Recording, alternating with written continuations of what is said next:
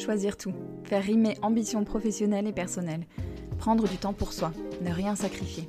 Bienvenue dans Les Équilibristes, le podcast qui invente de nouvelles façons d'intégrer toutes les facettes de la vie le plus harmonieusement et sereinement possible pour œuvrer à l'égalité femmes-hommes dans les entreprises, les organisations et la société plus largement. Pour traiter ces sujets millefeuilles, à la fois intimes, familiaux, sociaux, économiques, vous entendrez ici des conversations avec des femmes, des hommes, des couples, des experts qui choisissent tout et nous livrent ce que ça signifie pour eux et comment ils avancent.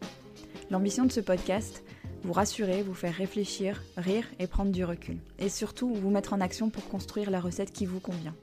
Je m'appelle Sandra Fiodo et je suis la fondatrice de Conscious Cultures, une société dont la mission est d'aider les entreprises à comprendre et prendre en compte qui sont leurs salariés, leurs besoins réels et aspirations pour concevoir les conditions qui leur permettront de fournir leur meilleur travail. Merci de votre écoute. Je me réjouis de faire avancer ces sujets avec vous. Salut mes équilibristes. Trop heureuse de vous retrouver cette semaine pour un épisode avec une invitée formidable dont l'énergie et la joie de vivre sont contagieuses. Il y a quelques semaines, une collègue m'a transmis un post sur LinkedIn qui faisait le buzz. Liana Vivant Michael, la fondatrice de Embarque, y racontait toutes les fois au cours de sa carrière où on lui avait dit t'es folle. T'es folle de quitter ce job prestigieux, confortable, où tu te plais beaucoup pour te lancer dans l'entrepreneuriat. T'es folle de lancer une société en plein Covid. T'es folle de te lancer dans une troisième grossesse à 38 ans alors que tu viens de monter ta boîte.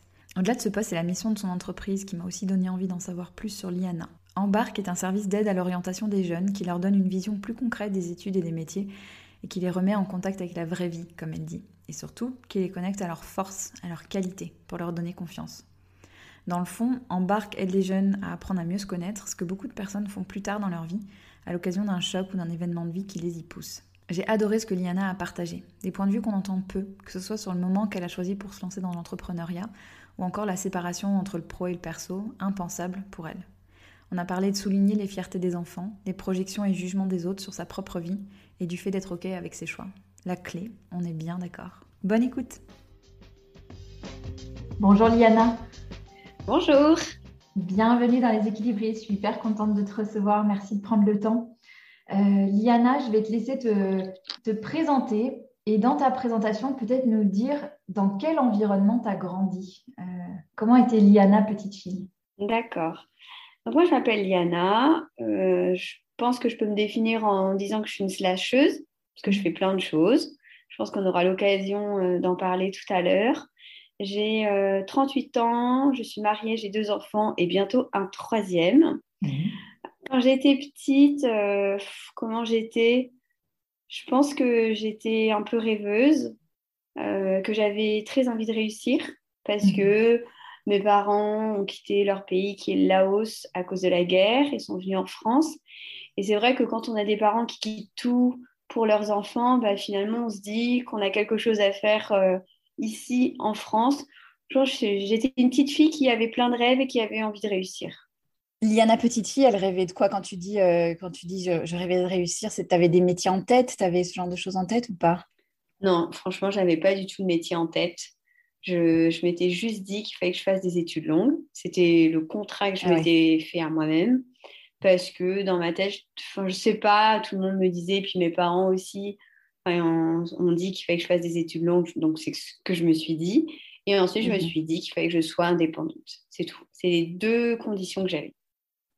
Tu es aujourd'hui chef d'entreprise on va en parler pas mal après, mais j'aimerais que tu nous parles de ton métier d'origine qui a l'air d'être ton métier de cœur aussi, parce que tu en parles avec énormément de passion, c'est les RH. Oui. Est-ce que tu peux nous parler de ta carrière dans les RH avant de, commencer hein euh, métier entrepreneur euh, Donc, j'ai eu plus de 10 ans de carrière euh, en tant que RH, responsable RH dans des grandes entreprises, plutôt internationales. ce métier, enfin, j'ai adoré faire ce métier. Je pense que c'est le seul métier que je pouvais faire en entreprise c'est un métier qui avait du sens. C'est un métier qui, pour moi, euh, était à la fois proche du business et proche euh, des personnes, où j'avais un, réel impact. Et ça, c'est important. C'est-à-dire que euh, ce n'était pas juste. parfois, on dit oui, mais quand on est dans des grandes entreprises, les salariés sont des pions, etc. Mais ce n'était pas vrai du tout. C'était pas vrai. J'avais vraiment un rôle à jouer dedans, dans la motivation des gens, dans leur carrière, dans, dans tout un tas de choses.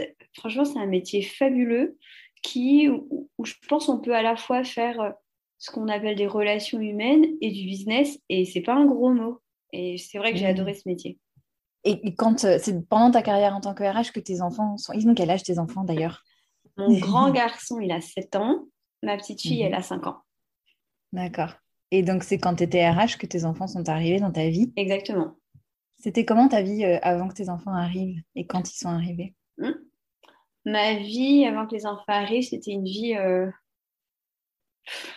je pense, un peu folle, un peu insouciante, un peu euh, sans compter les heures de travail, sans compter les heures de sortie, sans compter les dépenses.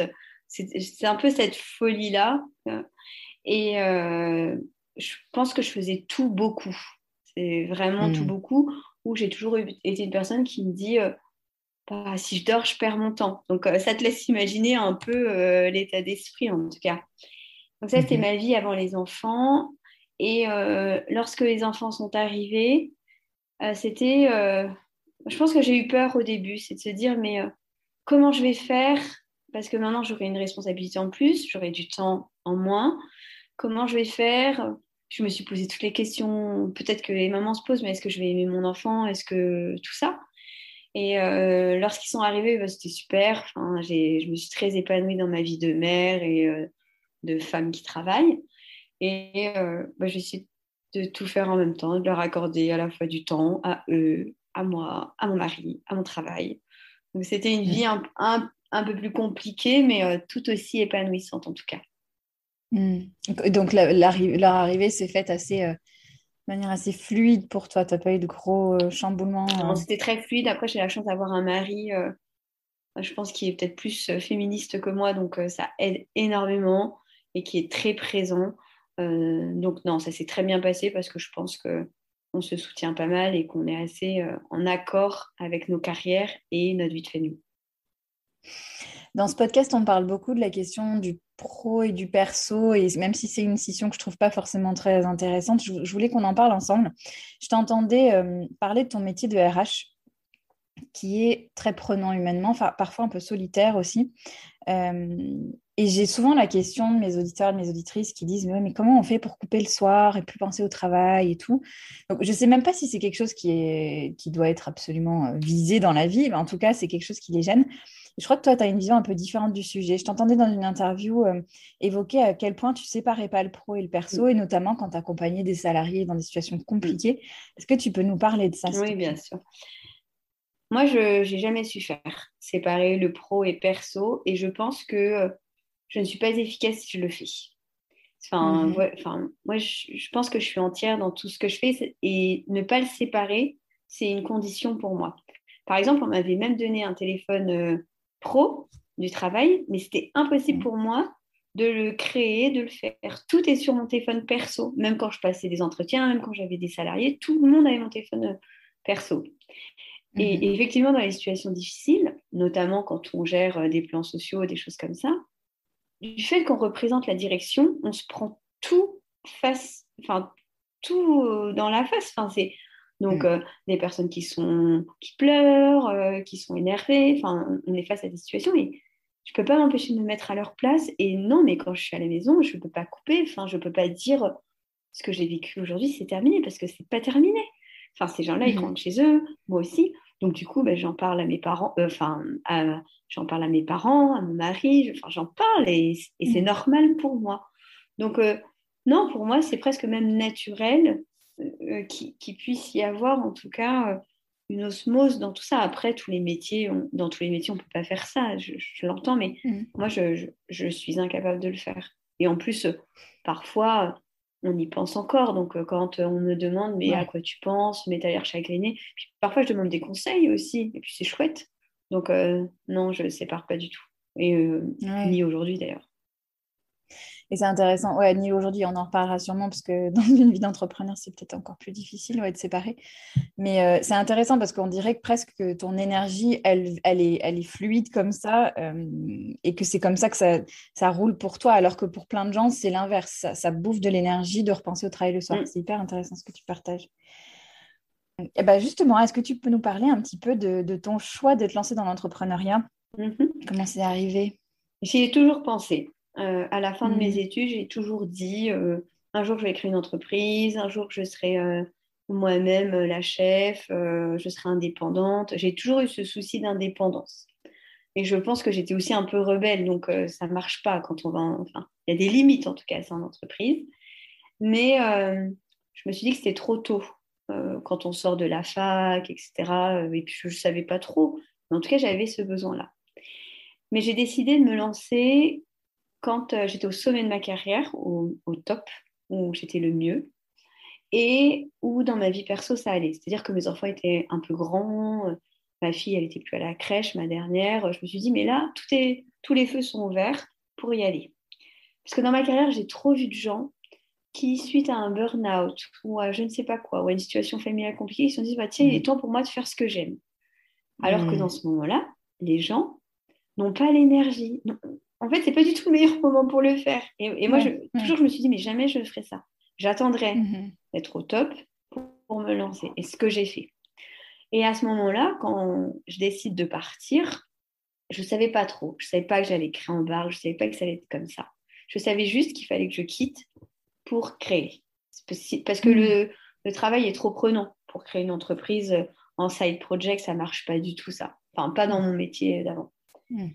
Et euh, je me pose pas mal de questions et je me suis dit, mais au lieu d'accompagner la carrière des adultes qui sont parfois en quête de sens ou autres euh, qui sont pas bien, je vais prendre le problème à la source et je vais accompagner les jeunes. Parce que finalement, si on est jeune et qu'on sait à peu près ce qu'on veut faire, ça sera plus facile quand on aura 30 ans ou 40 ans et qu'on voudra changer de voie. Et après, j'ai commencé à me renseigner, puis j'avais des souvenirs moi-même, tu vois, de comment ça s'est passé quand on m'a donné des conseils d'orientation.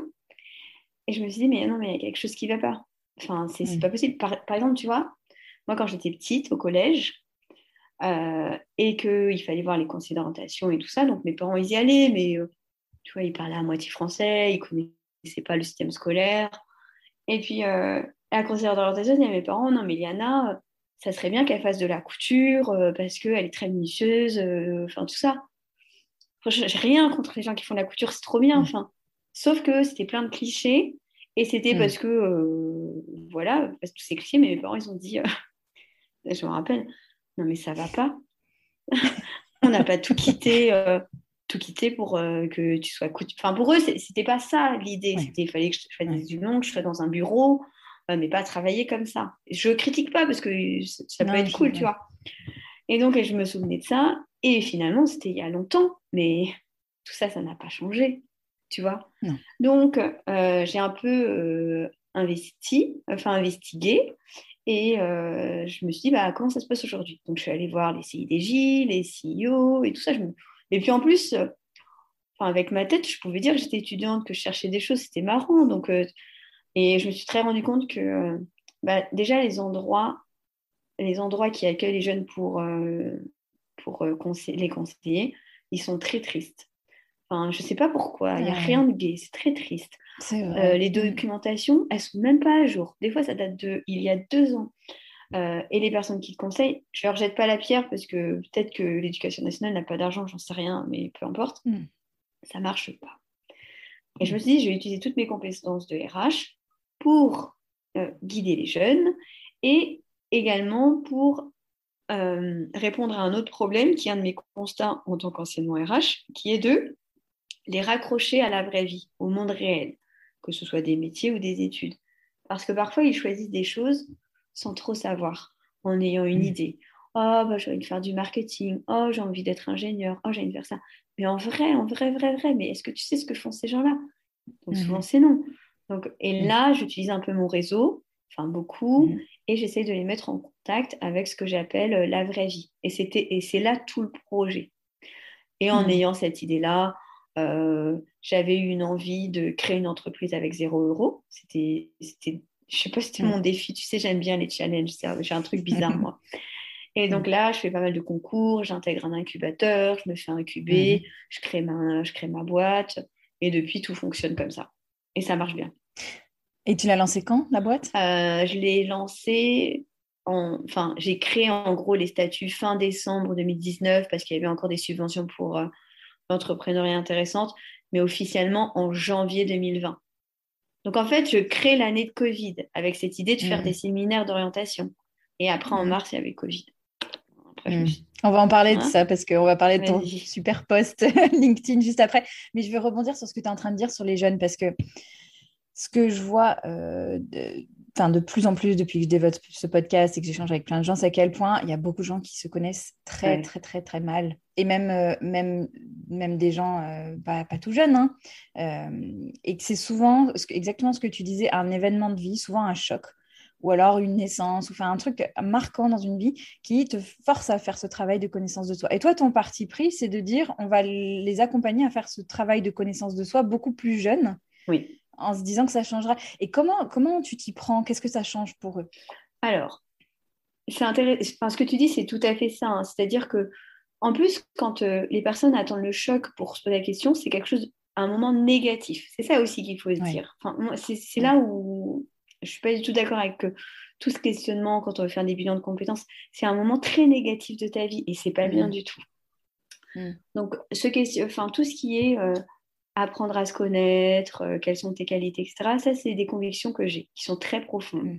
Je crois que, euh, on va parler des jeunes plutôt, cette fois-là, mm-hmm. ils ont vraiment besoin qu'on mette, qu'on mette en avant quelles sont leurs qualités. Où est-ce qu'ils sont mmh. forts? Où est-ce qu'ils sont bons? Et moi, je dis toujours, moi, je vais appuyer là où ça fait du bien. Parce que pour tout ce mmh. qui va pas bien, t'inquiète pas qu'il y a plein de gens qui s'en occupent et beaucoup mieux que moi. Donc, euh, je vais les laisser faire. Et, euh, et, je crois qu'on est bon et qu'on va que là où on est fort. Après, parfois, bon, il faut un peu motiver les personnes. Euh, enfin, voilà, quand on traîne un peu la patte, quand on n'aime pas la bonne volonté. Mais donc là, je les aide, on fait des tests de personnalité, je leur fais parler sur leurs qualités. Mais après, les mmh. jeunes sont assez timides. Parce que tu sais, quand tu leur demandes, euh, bah, d'après toi, quelles sont tes qualités, donc déjà, c'est un peu compliqué. Et ils utilisent du vocabulaire euh, et des adjectifs très simples qu'ils entendent. Bon, mmh. bah, je suis gentille, euh, bon, bah, des choses comme ça. Mais donc, je les aide en leur apportant tout un tas d'adjectifs, beaucoup, beaucoup plus. Et surtout, je les invite à effectuer une sorte de 360 où ils vont demander autour d'eux. Donc à mmh. leurs parents, ça peut être à leurs professeurs, à leurs amis. Et ça, ça fait beaucoup de bien d'ailleurs à tout le monde parce qu'ils n'ont pas l'habitude mmh. euh, d'entendre ces choses-là. Et pareil, je leur demande de me dire, eux, quelles sont leurs fiertés. Et après, je leur demande de demander à leurs parents. Et euh, c'est des choses qui sont super parce que Surtout, je pense à mes terminales, parce qu'en terminale, on leur met tellement la pression, on n'arrête pas de leur euh, parler de, plein de choses qui sont stressantes, mais jamais on va revenir sur je suis fière de toi parce que tu as fait ça l'année dernière, cette année, et ça fait énormément de bien. Quand l'enfant se connaît bien, et encore plus, je vais aller plus loin, quand il connaît quelles sont ses qualités, mmh. je, je suis, enfin, tout change pour lui. C'est-à-dire qu'il se dit qu'il est capable de faire quelque chose, alors qu'auparavant, beaucoup de gens lui ont dit qu'il n'était pas capable. Et parfois, l'enfant a des rêves et on lui a dit que ce n'était pas possible. Donc, moi, je viens avec ça en lui disant, tu as ta place quelque part dans une formation quelconque, j'en suis certaine. Il faut juste qu'on calibre bien. Et en plus, je vais te dire un secret, tu vas trouver un travail dans lequel tu vas t'épanouir. Et, quand je le dis, j'y crois profondément. C'est ça l'histoire. Mm. Et, mm. c'est mm. vrai.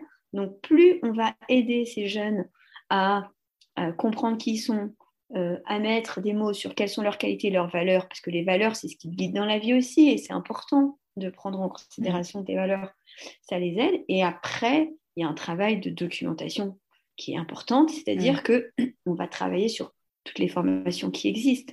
Et ça, tout le monde ne fait pas ce travail-là. Alors que il y en a tellement. Et il faut vraiment les aider parce que c'est dur pour eux de trouver, les parents c'est difficile. Et euh, même les conseillers d'orientation n'ont pas tous ces éléments-là. Donc il y a un gros travail de documentation, de recherche à faire et de leur apporter ça. C'est euh, hyper intéressant ce que tu racontes, parce qu'effectivement, Parcoursup, ça a l'air d'être euh, une usine à gaz terrible. Mais je veux revenir sur ce que tu disais sur la, hum, le fait d'encourager les qualités. Je veux rebondir sur deux choses. Moi, j'ai grandi aux États-Unis et aux États-Unis, le rôle de l'école, c'est de nourrir la confiance en soi des enfants. Donc, euh, les enfants, ils savent tous en quoi ils sont doués et on insiste sur ça. Et en arrivant en France, euh, petit choc culturel, pour euh, pas dire énorme, parce que on insistait effectivement sur les mauvaises notes et sur où est-ce qu'il fallait travailler pour rattraper et tout ça. Comment et première anecdote et deuxième anecdote à laquelle je pense en t'écoutant, quand j'étais étudiante, je faisais plein de boulot, je faisais du soutien scolaire, j'adorais ça. je me souviens d'une famille où une gamine qui était soi-disant pas bonne en maths. Et en fait, à chaque fois, avec moi, elle arrivait à faire les exercices. Et donc, moi, je bossais sur sa confiance en elle. Et, je m'étais faite dégager de cette famille parce que le père voulait que je lui fasse faire des exercices. Euh, en gros, il ne comprenait pas mon approche. Du coup, ma question pour toi, c'est comment est-ce que c'est accueilli, perçu, euh, ce côté euh, renforcement de ce qui va déjà bien? Parce que c'est pas très culturel en France. C'est difficile. À... Bah, les personnes, quand elles travaillent avec moi, elles savent que je travaille comme ça. Mm. Donc, euh, c'est déjà acquis. C'est difficile à dire. Mais Mais j'ai pas beaucoup de gens qui, euh, qui, qui, me disent, bah, Yana, euh, qui me challenge sur ça parce que ça n'arrive pas jusqu'à moi. Donc, je sais pas trop. Mais en tout cas, les personnes qui viennent jusqu'à moi, elles adhèrent déjà à ça et elles sont en recherche de ça, en tout cas. C'est génial. En tout cas, j'adhère tellement à ton approche.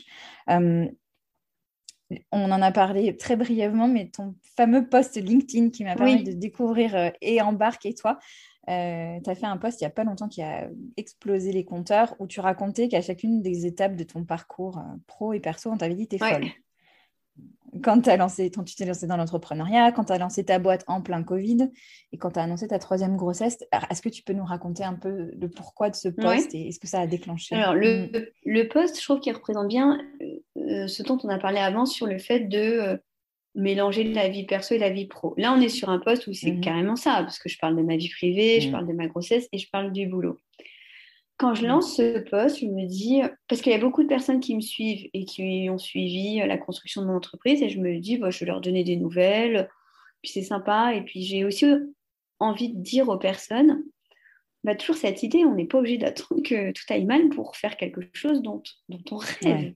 Et j'ai toujours mmh. envie de partager euh, ça en disant, mais euh, on peut être bien partout, perso, pro. On peut s'amuser et c'est génial.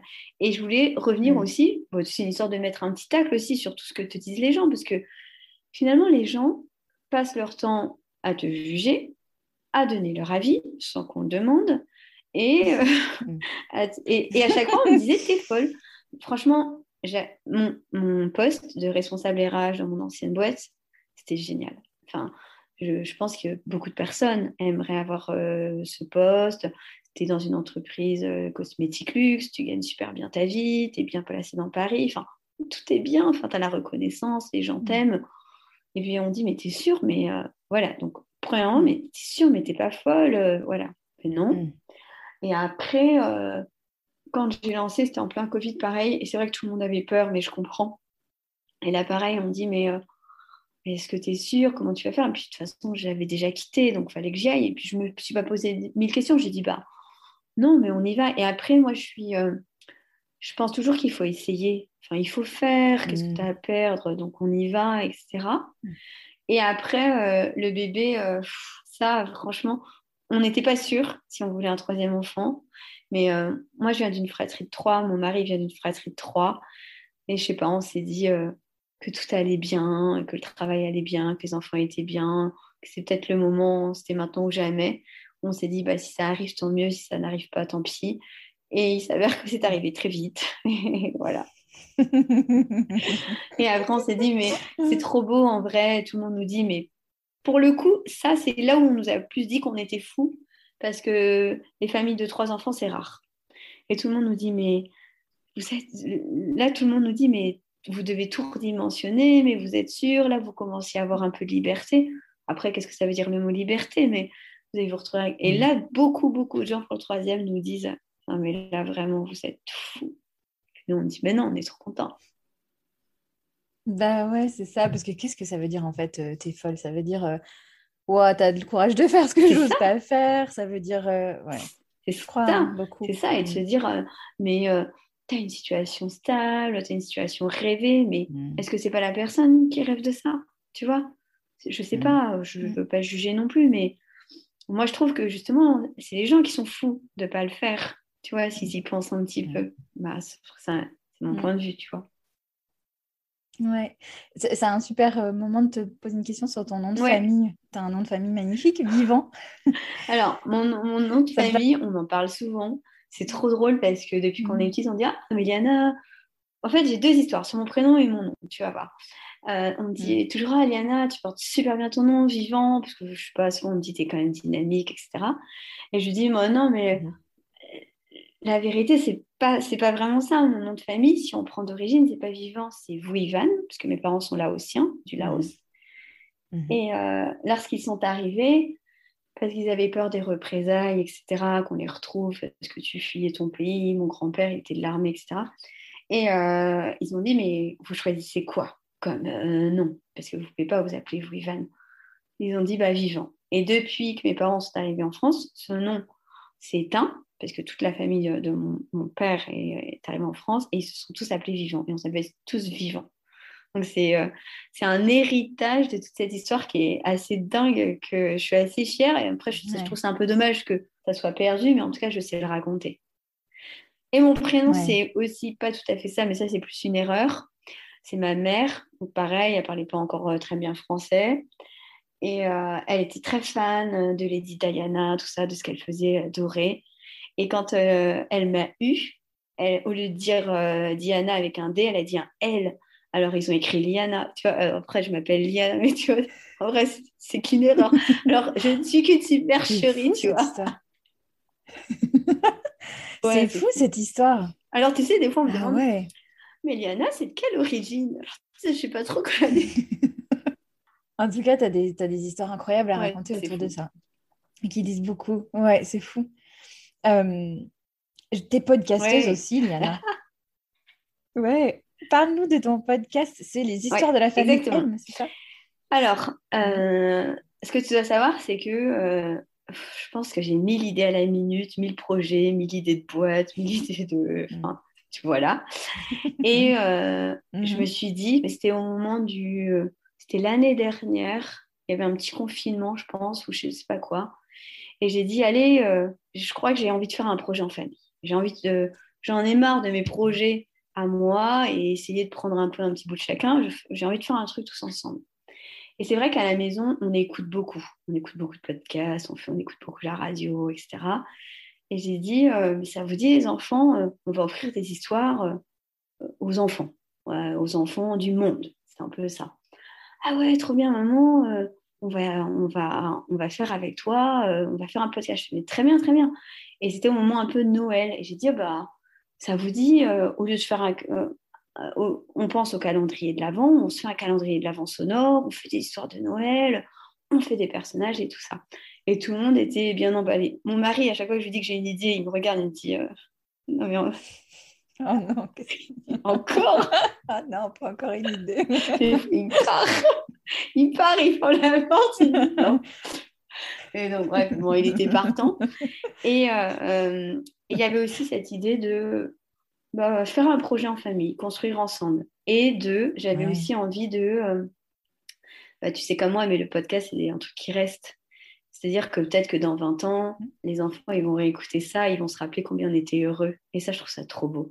Je trouve que se dire, bah, mm. avec mes parents, on faisait ça, on a construit ça, ça va rester, mais qu'est-ce qu'on s'aimait à ce moment-là, qu'est-ce que c'était bien? Alors que c'était Covid, tu vois, mais c'est pas grave. Et après, dans, l'histoire de faire un podcast, c'est euh, beaucoup le partage. Tu vois, je suis très contente d'offrir des histoires mmh. gratuites à des enfants partout. Je sais qu'on nous écoute partout, on nous envoie des dessins. Et ça, cette notion de partage, c'est, ce qui m'anime pour plein de choses au quotidien. Et on s'amuse beaucoup. C'est chouette. Ouais. Comment vous le faites? Euh, ça, Vous publiez tout Vous n'avez pas de rythme particulier bah, quand, euh, Avant, L'année dernière, on s'était engagé à faire une histoire par jour. Et là, mon mari, je crois qu'il m'a dit, mais Liana, euh, mais tu sais, moi, quand je m'engage, je le fais, j'y vais. Et cette année, je n'ai pas dit ça. Mm. Après, en fait, ce qui s'est passé au début, le deal, c'était le calendrier de l'avance sonore. Donc, une histoire tous les jours jusqu'au Père Noël. Mm-hmm. Après, on nous a tellement écrit, Sandra, qu'on n'a pas pu s'arrêter. Et je me suis dit, mais je ne peux pas arrêter. Je... Enfin, les pauvres, ils vont être trop tristes, les gens.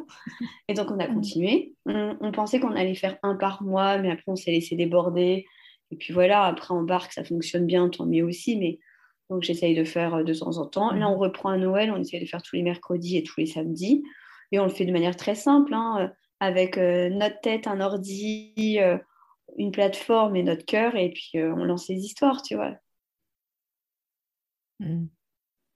C'est super chouette. super chouette. ça veut dire quoi pour toi, Liana, l'équilibre vie pro, vie perso ou l'équilibre tout court? Dans la notion d'équilibre, pour moi, c'est euh,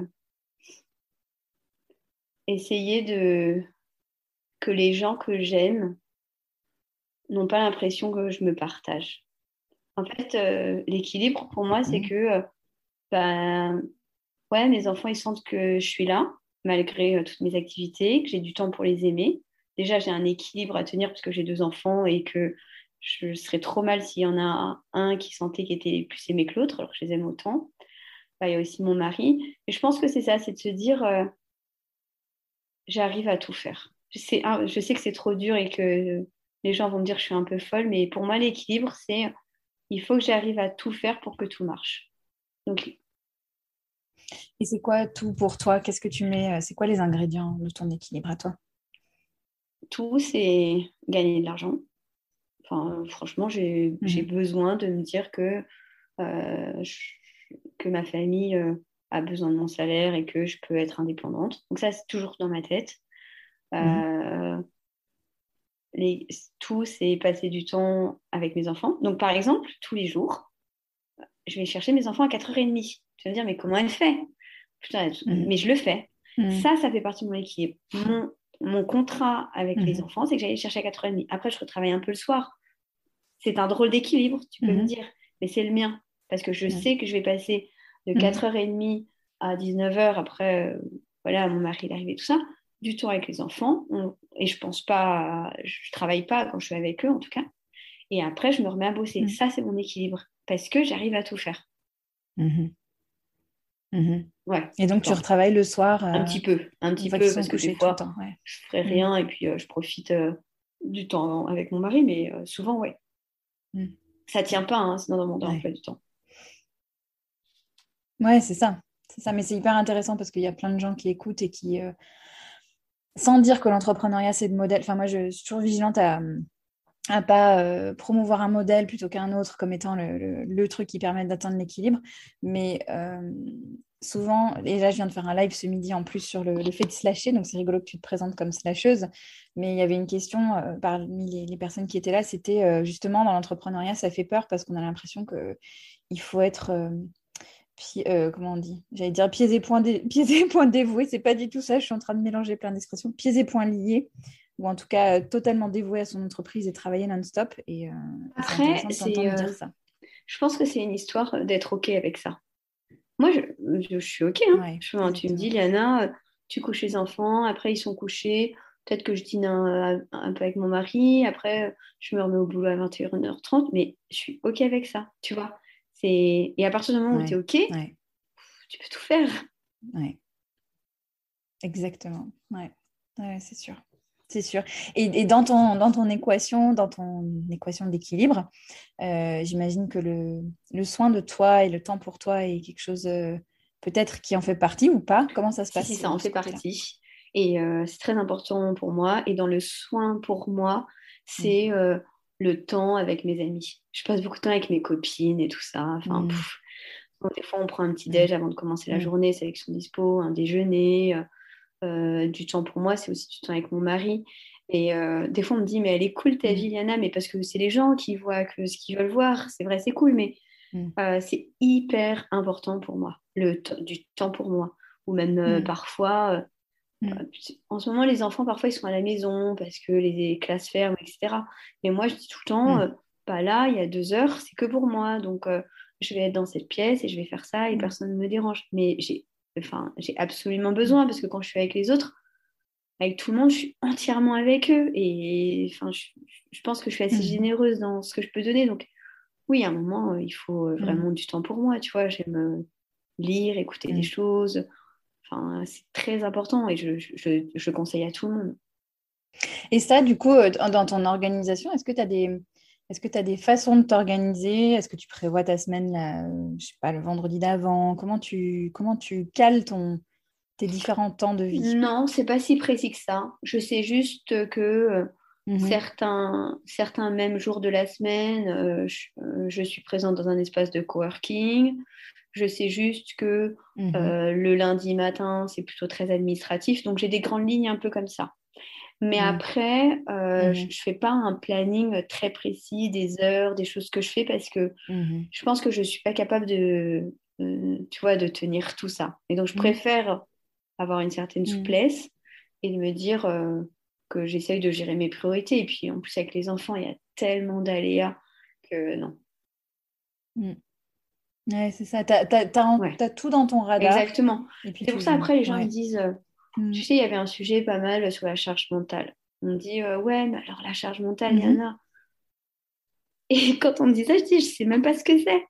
Enfin, est-ce que la charge mentale, ça veut dire ah que tu dois penser à plein de trucs en même temps euh, Ok, bah si c'est ça, ouais. Mais j'ai toujours eu ça, en fait, avec ou sans enfant, ou, tu vois mais mm. euh, non, j'essaye de tout mm. avoir en tête et euh, de tout pouvoir gérer. Et parfois, ça marche pas comme je le veux. Mais c'est pas grave et je suis pas, je suis pas dure avec moi-même sur ça. Mm. Tu dis un truc hyper important. Je pense que la clé, elle, elle vient aussi beaucoup de là, d'être de, d'être dur avec soi ou pas. Tu as toujours été comme ça ou c'est quelque chose qui t'est venu avec le temps? Ouais Non, j'ai toujours été comme ça. J'ai dit toujours aux gens, euh, je sais pas comment t'expliquer Sandra, mais moi je pense que je suis née heureuse. C'est trop bizarre tu vois, c'est comme ça, c'est dans mon cœur, c'est en moi.